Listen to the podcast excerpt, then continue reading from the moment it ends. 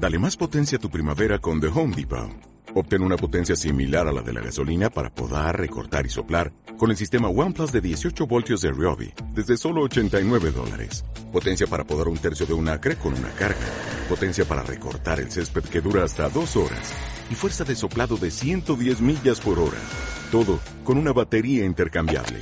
Llévate el sistema inalámbrico OnePlus de 18 voltios de Ryobi. Solo en The Home Depot. Haces más. Logras más.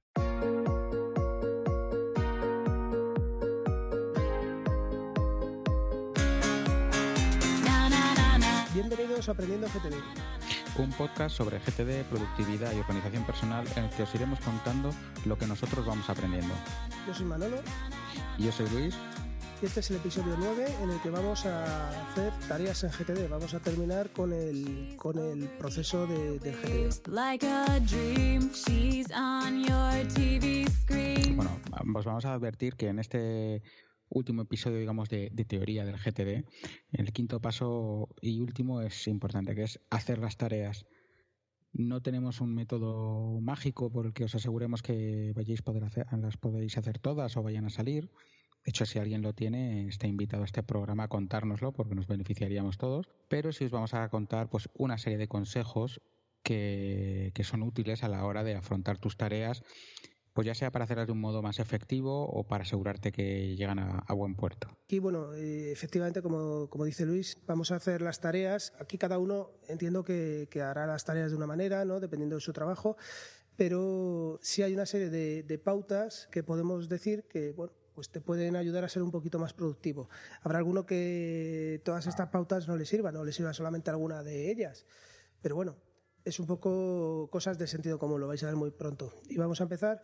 Yo creo que la primera sería intentar agrupar tareas de un mismo tipo eh, y en un mismo contexto. Quiero decir, habrá momentos en los que puedas aprovechar para hacer todas las, eh, vamos, todas las llamadas o varias llamadas que tengas pendientes, las agrupas en un solo momento, porque además el tema de las llamadas o contestar correos electrónicos es un tema muy repetitivo todos los días y puede ser interesante agruparlas. Sí, pero además, esto, en- bueno, hemos hablado de contextos por, com- como siempre por Omnifocus, pero bueno, en otro programa sería una etiqueta. Es cuestión de organizar un poco las tareas y yo personalmente las tengo organizadas, las que son usando una herramienta, o sea, ya sea el teléfono, ya sea el ordenador o ya sea el mail, y bueno, tengo alguna más, vamos, como el NAS y tal, pero que entonces lo que hago es eso, cuando me pongo a contestar mails, abro la etiqueta o el contexto de, mail y veo todos los mails importantes que tengo que, hacer normalmente en, tu bandeja de correo tienes ahí ya los mails, pero yo lo que, me- refiero son esos mails que, tienes que tú, oye, le tengo que mandar un mail con la factura a esta persona, que, que son, los que tengo que lanzar nuevos. En llamadas lo mismo, cuando tengo, siempre lo digo, cuando tengo un ratito libre, cojo, abro el de llamadas y aprovecho para hacer las llamadas que puedo en ese momento. Pero no es algo tan básico, o sea, yo también tengo, tengo etiquetas y contextos para cada una de las obras que llevo y cuando llego a la obra lo, lo enciendo y veo qué puedo hacer en ese momento en esa obra. Que por cierto, Manolo, ya he aprendido a hacerlo de las, los contextos geolocalizados. Come mucha batería, por cierto. La verdad es que no, no lo he evaluado, no, no, no me he dado cuenta especialmente si, si come mucho o no. La Bueno, entonces- Nunca me he fijado. De todas formas, ahora con el nuevo teléfono que tengo, tiene una batería bastante más grande y, bueno, la verdad es que no, todo- todavía menos lo estoy notando, si acaso. Claro. Tampoco, cuando hablamos de agrupar tareas de un mismo tipo, eh, no tienen que ser ni del mismo proyecto, ni del mismo área de... ¿Sabes? Tú a lo mejor agrupas las llamadas y, cuando tienes un momento para llamar, pues llamas a tu madre a preguntarle una cosa, a un cliente para pedirle otra y a un, un, suministrador para que te dé un presupuesto que te falta. O sea que eh, pero el caso es que tú has tenido ahí 10 minutos y en 10 minutos te da tiempo para hacer tres llamadas, pues las haces. Bueno, a lo mejor una llamada a una madre dura más de 10 minutos, pero depende de ella, no de ti. Y lo mismo con los mails. Una vez que te pones a contestar mails, intenta contestar todos los correos electrónicos. O, o si es una tarea que tienes que hacer en la Puerta del Sol, pues ya intentas, si que estás en la Puerta del Sol, hacer toda la, o típica tarea de recados. Pues ya que sales, intentas hacer todo. No vas a llegar a comprar el pan y el periódico y vuelves a casa y luego al cabo del rato vuelves a la farmacia. Pues ya que sales, lo haces todo. Un poco esa idea. Luego, otra de las eh, acciones que, que te puede facilitar eh, las cosas es bloquear unas horas durante la jornada, ¿no? Yo recuerdo un poco vagamente en el libro de David Allen que hablaban de mm, bloquear un periodo de tiempo y ponerte, pues, eh, tener una, mm, una reunión contigo mismo. ¿no? En este sentido, sí recuerdo que él comentaba que había personas que ni siquiera se respetaban a sí mismos en ese sentido, que, que permitían cualquier tipo de, de interrupción cuando estaban trabajando. Y, y si es importante que digas, bueno, pues voy a bloquear media hora, pero media hora que voy a ser productivo y que eh, durante todo ese tiempo voy a estar trabajando. No voy a dejar que, nadie, que nada me distraiga ni que nadie me interrumpa. Como decirle a tu equipo que no te pasen llamadas o cualquier tipo, cualquier cosa por el estilo. Sí, hay una, una técnica que es el time blocking, el bloqueo de tiempo, que se basa en eso, en, en que te pongas en tu calendario incluso son las reuniones con tus clientes, con tu gente y tal, pero también a lo mejor pones de 6 a 8, esas dos horas, voy a, trabajar en este proyecto. Entonces tú ya te lo pones y al verlo en el calendario no te comprometes a hacer nada. Un poco, yo creo que es una cosa que hemos aprendido desde pequeños. Si, recordáis los, los calendarios o los, o los horarios que teníamos en el colegio, que teníamos clase 1, clase 2, recreo que acogía toda la semana, pues la idea sería tener organizado así el calendario o sea, con, bloqueando partes de tiempo, no, no, no como el del colegio que estaba totalmente compacto, sino, pues a lo mejor si tú sabes que tienes que hacer una tarea que te va a llevar tres horas una tarde, pues a lo mejor ponte una cita en el calendario o en el calendario incluso de tu grupo de trabajo que aparezca que tú esas tres horas que vas a estar centrado en eso y que no te no cuenten contigo. Sí, que no vas a estar disponible. Yo esto lo hago muy pocas veces, solamente cuando es algo importante porque, bueno, realmente mi equipo de trabajo somos tres, somos muy pocos y, y si me llaman por teléfono es que tengo que atenderlo porque suelen ser urgencias, pero, No, yo, pero vamos. yo por la mañana sí, siempre tengo que bloquear un, por lo menos media hora para organizar el día. Normalmente lo que suelo hacer es llegar media hora antes a la oficina y en ese rato trabajar porque tengo que organizar, por la forma que trabajamos nosotros, tengo que organizar la agenda de todo mi equipo, no solo la mía, ¿no?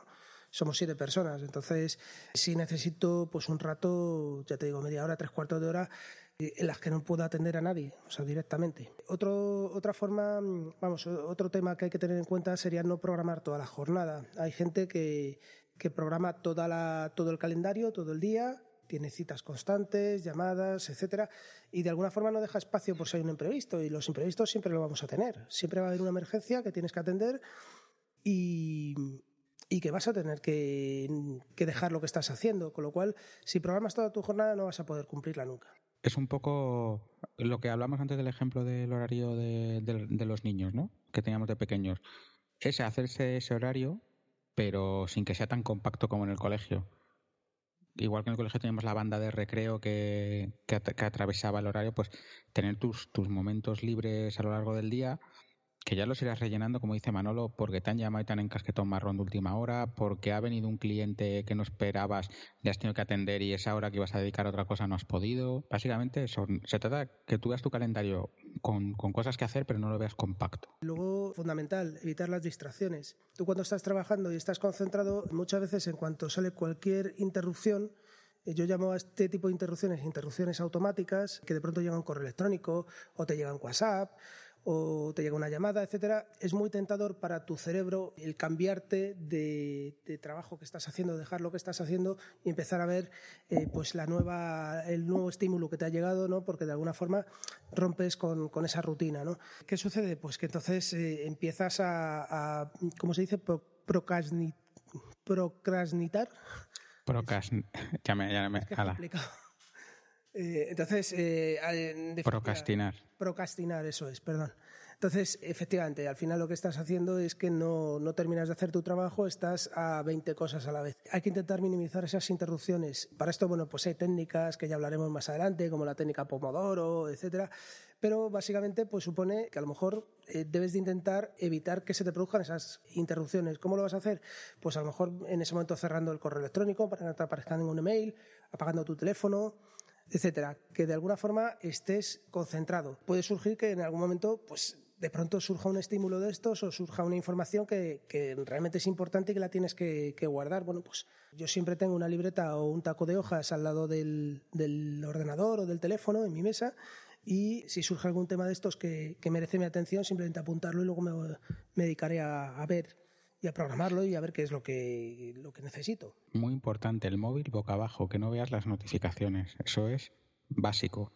Y luego yo como deberes os pondría, eh, los que no tengáis esto en cuenta, que cada vez que estéis trabajando y miréis el WhatsApp o el Telegram o entréis cinco minutitos a Facebook, lo que sea, que lo cronometréis, lo cronometréis y lo apuntéis y al final del día sumar.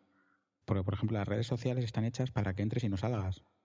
Entonces, siempre todos entramos a ver esa última actualización de estado de un amigo, pero claro, nos cruzamos con un gatito triste, que luego está con un gatito comiendo helado, que luego no sé qué, que luego tal, y cuando descuidas, has estado 40 minutos ahí metido en Facebook al principio del día, que es cuando más tiempo tienes para hacer las cosas tranquilo, y ya vas de ocurrir el resto del día. Así que yo creo que deberes todo el mundo que esta semana o estas dos semanas cronometre el tiempo que dedica a las distracciones, sin que esto se convierta en una distracción, claro. Muy interesante. No, no se me había ocurrido, Luis. Está genial esto. Y luego, eh, enlazando un poco con el episodio anterior, bueno, pues eh, a lo mejor eh, es interesante también programar el, el, día siguiente, ¿no? Que lo revises todo lo que, lo que te queda para el día siguiente, de forma que cuando empieces al día siguiente, llegues a tu trabajo, pues empieces ya la mañana con, perfectamente organizada y sabiendo lo que tienes que hacer. Esto es lo que comentamos en el episodio anterior de una revisión menor. Es decir, tú a lo mejor tenías el martes previsto hacer algo, pero no te ha llegado la información necesaria para hacerlo, pues lo tienes que retrasar al miércoles, o te ha quedado algo del lunes por hacer y era suficientemente importante como para que lo tengas que poner como prioridad el martes. Claro, eh, de cuando haces la revisión semanal al final de la semana siguiente han pasado muchas cosas. Pues es, es muy bueno dedicarle los últimos 5 o 10 minutos del día para dejar organizado el día siguiente. Eso, bueno, es, es que parece una obviedad, pero muchas veces no lo hacemos. Es básico. Bueno, y supongo que habrá más cosas. Y me gustaría que, lo, que, los oyentes nos mandaran, bueno, pues qué hábitos productivos tienen para, para mejorar las, las, acciones y las cosas que hay que hacer. Sí, eso al final, esto es cuestión de lo que hacemos Manolo y yo, y, y bueno, lo que hay recomendaciones, y, pero seguramente cada uno tenga su forma de hacerlo y eh, lo más interesante de esto es poderlo conocer y compartirlo entre todos os recordamos eso, porque en el grupo de Telegram es básicamente lo que estamos haciendo. Cuando alguien dice cómo hace una cosa, el resto comentan o le dicen tanto maneras de mejorar como, como maneras de cambiarlo, como, como otras perspectivas de, de trabajo que te hace pensarlo de otra forma. Y deciros que en el grupo de Telegram se habla de más cosas además de OmniFocus. Sí, la verdad es que parece que, que, sí estamos intentando hablar ahora menos de OmniFocus, pero bueno, es que es el sistema que utilizamos nosotros. Pero, bueno. Sí, no, y que bueno, es, también es el que usa la mayoría de la gente que conocemos. De todas maneras, en el próximo episodio yo creo vamos a intentar hacer un episodio de preguntas y respuestas de pues de ese grupo de Telegram vamos a sacar algunas de las consultas y dudas que han salido más importantes. Algunas de las respuestas incluso no van a ser nuestras, sino son de otros compañeros, de otros amigos que están ahí hablando y veréis que bueno tenemos consultas sobre Todoist, sobre OmniFocus y sobre todo de generales de cómo se organiza cada uno. Bueno, pues yo creo que con esto ya podríamos dar por terminado este episodio, que nos sí. ha quedado un poco cortito. Bueno, pero por los que vengan más largos. Bueno, pues nada más, si te ha gustado, te agradeceríamos que nos dejases una reseña en iTunes o en iVoox para dar a conocer este podcast. Y te recordamos que puedes contactarnos en el mail aprendiendogtd.gmail.com nuestros Twitter personales. El mío es arroba manolo-molero. Y el mío es arroba lsblasco. O en el Twitter del podcast, que es arroba aprendegtd. Y en nuestro grupo de Telegram que os hemos comentado, que tenéis el enlace en la, el texto que acompaña este audio. Muy bien, pues nada más. Venga, un saludo, y un saludo hasta la próxima. Has escuchado Aprendiendo GTD, un podcast sobre GTD, productividad y organización personal. La sintonía del programa es el tema Sea de Lily Wolf, disponible en jamendo.es.